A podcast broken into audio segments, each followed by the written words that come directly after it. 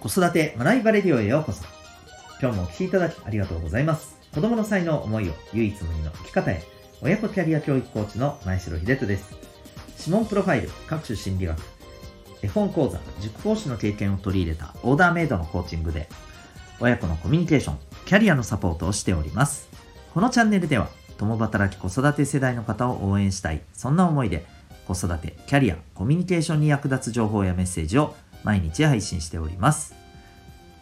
今日は第462回になります。え目標が邪魔することというテーマでお送りしていきたいと思います。また、この放送では、スター幸せのたい焼き屋さんを応援しております。はい。ということで今日はですね、えー、またまたになりますが、目標というテーマについて、えー、ちょっと喋りたいなと思っております。えっと、まあ、今日のテーマでですね、この目標っていうものが邪魔する場合もあるよなということで、改めてこれはね、あの、まあ、最近知ったというよりも、うん、まあ、改めてそうだよなって思ったことだったりするんですけど、あの、目標っていうことについてね、え単純にですよ、え目標は立てるべきだっていう意見と、え目標はいらない、むしろ邪魔だっていう意見と、これ2つあるんですよね。うん。まあ、これはあの実際に、えっと、ネットでね、見てみても、多分、あの、両方おっしゃってる方いらっしゃると思うんですよ。で、まあ、それぞれに理由というものをちゃんと持っていらっしゃるんですが、僕なりにちょっと見たときにですね、これどちら側の意見にも共通してる、まあ、大事にしたい、ことっていうのが、やっぱりこうあるような気がしていてですね、それは何かというと、行動することだと思うんです。例えば、目標を立てるから行動できる。その目標というのがいわば道しるべ的な役割を果たして、えー、適切な行動を、えー、一つ一つ、まあ、積み重ねていけるっていう考え方ですよね。まあ、それで、えー、目指しているところに、えー、しっかりとね、あの一歩一歩、えー、近づいていくことができるっていうことですよね。で、逆に目標があるからいわば行動ができない。目の前の一つ一つのこの行動がどんどんおろそかになる。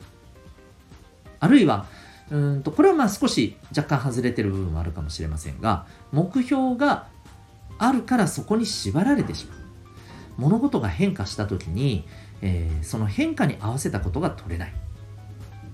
まあ、つまり、あのー、柔軟性がなくなるみたいな、ね、意味合いですよねうんこういったこともあります。まあ、要するに柔軟性のある行動が取れない。そう、これ両者に共通してるのはやっぱり行動することが大事だと。適切な行動を取り続けていくことが大事なんだ。こういうことを、まあ、あの、内包してるんじゃないかと思うんですよね。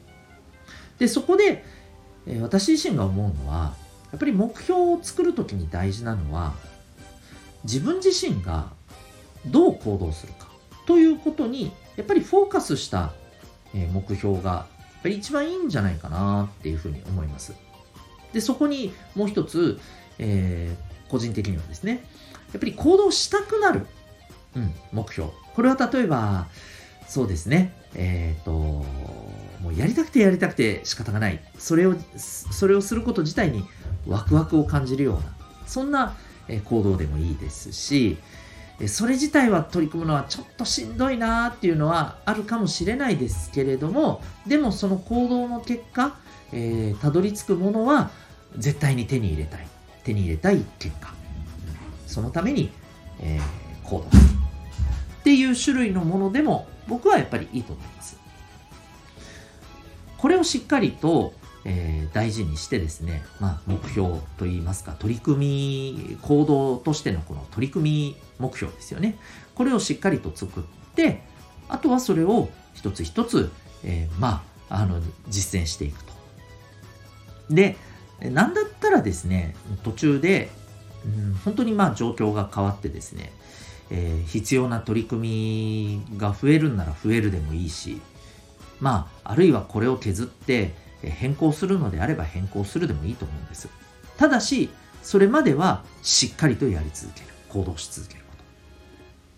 そこで行動し続けたこと自体が、やっぱり100%無駄になるとは思いませんので、うんえー、そこはですね一つ一つやっぱりただやるのではなく、えーと、行動一つ一つを取り組みながら、まあ、何のためにこれをやってるのかっていうのはやっぱり、えー、探求していくことですよね極めていくこと、うん、ぱその部分が大事なんじゃないかなと思います。はい。なのでやっぱり目標をするときにその目標が行動の邪魔になってもいけないし、え、目標がなくて、え、逆に行動がやっぱりこう一貫しないというか、えーと、本当に向かいたいところに向かってないようなね、うんえー、行動になってしまうのもやっぱり避けたいところなので、うん、この部分を気をつけてやっぱりこう目標っていうのは作るべきではないかなというふうに思います。で、えー、私はですねちょっとこれはあの個人的な話になるんですけれども今年ですね、えー、目標取り組みのこの行動の目標をですねしっかりと作ってですねでこれをやっぱりあの立てて終わりじゃなくてもちろん実践するでそれを実践し続けるためにもこの子育て学びバレディオもちょっとこうあの通してですねアウトプットをしていきたいなと実はちょっと思っています。はい。で、えアウトプットをすることで、えー、そうすることでね、やっぱり皆さんにもですね、ちょっとこう聞いていただいて、うん、っていうことをね、えー、していきたいなと。ちょっとやってみたいなと。はい、非常になかなか、あの、僕自身の中ではハードル高いんですけど、うん。これちょっと頑張ってやってみたいなというふうに思いました。で、えー、ちょっとそれについてお話を最後していきたいんですけども、えーと、この私がやってる子育て学びバレディオ実はあの2本立てになってまして、えー、この今お聴きいただいている公開放送版ともう一つはですね、えー、サロンメンバーさんが、えー、聞ける放送ということに、えー、なっていましてでえっ、と今回ですね今回というか今年のですねこのさっき申し上げた目標のこのアウトプット、うん、これはですねサロン放送版で、えー、行いたいなと思っています。でえっ、とサロンメンバーさんはもちろんですけれどもあとはですねえっ、と私とやっぱりこうつながってるえー、方々に対しては、えー、そこの SNS でですね、えー、シェアをしていきたいなと思っています。ですので、まあ、Facebook であるとか、えー、Instagram とかですね、このあたりを使ってですね、はい、私とつながっている方にもですね、シェアをしていきたいと。で、えー、一つ一つですね、まあ、あの、進捗状況みたいなものをですね、やっていけたらいいなと思ってます。はいまあ、実はこれですね、あのー、YouTube 講演家の鴨頭義人さんという方が、実は去年ね、あの、されていらっしゃったんですよ。で僕はすごく、あの、すごくこれは大変なことであると同時に、これをやってる、やることで得られる効果って多分大きいなと、これ自分自身にもでしょうし、周りに、えー、何て言うのかな、まあ、与えるっていうとちょっとおこがましいですけども、うん、周りに及ぼす影響っていうのも僕はすごくあるんじゃないかなって思いました。うん。あの、モチベーション、目標に対して行動しようってうモチベーションとか、なんか自分も頑張ろうっていうね、あの、やる気を上げるとか、勇気づけとか、こういった、あの、部分の影響ってすごく大きいなって、聞いてて僕は思ったんですよね。なので、まあ、あの、僕自身はまだまだ、えー、っとね、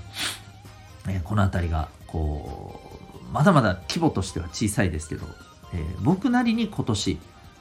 この行動をしっかりと、えー、でこれがそれこそ習慣にね、えー、していきたいと思うような取り組み項目をですね、えー、作ってまあ実はほとんどできてるんですけども、はい、これをですね、えー、明日の放送回からやっていきたいなというふうに思っています。はい。ということで、えー、私自身もですね、ちょっとそんな挑戦をしながら、え行動できる目標っていうものをね、今年大事にしていきたいなというふうに思っています。まあ、ぜひあの、お聞きいただいている皆さんがですね、えー、まあ、皆さんもそれぞれあの今年の抱負とか目標、えー、考えられていらっしゃるんじゃないかと思うんですけども、えー、ぜひ、えー、そこに、ね、もう立てたからにやっぱり達成したいじゃないですか。で、えっ、と、お子さんにもですね、やっぱり立てた目標って達成して自信に変えていってほしいじゃないですか。まあ、そのためにもですね、はい、え、今日のこの行動にちゃんとつながる目標を作ろうっていうところだったりあるいはその行動、えー、目標と決めたこの取り組みの行動をですね、えー、実際今どうなってるかっていうのを定期的にシェアするっていうことを、えー、やってみるのはいかがでしょうか。はい、ぜひですね、えー、もし興味ある方はですね、チャレンジしてみ、えー、てはいかがでしょうか。ということで、はい、今日はですね、えー、目標が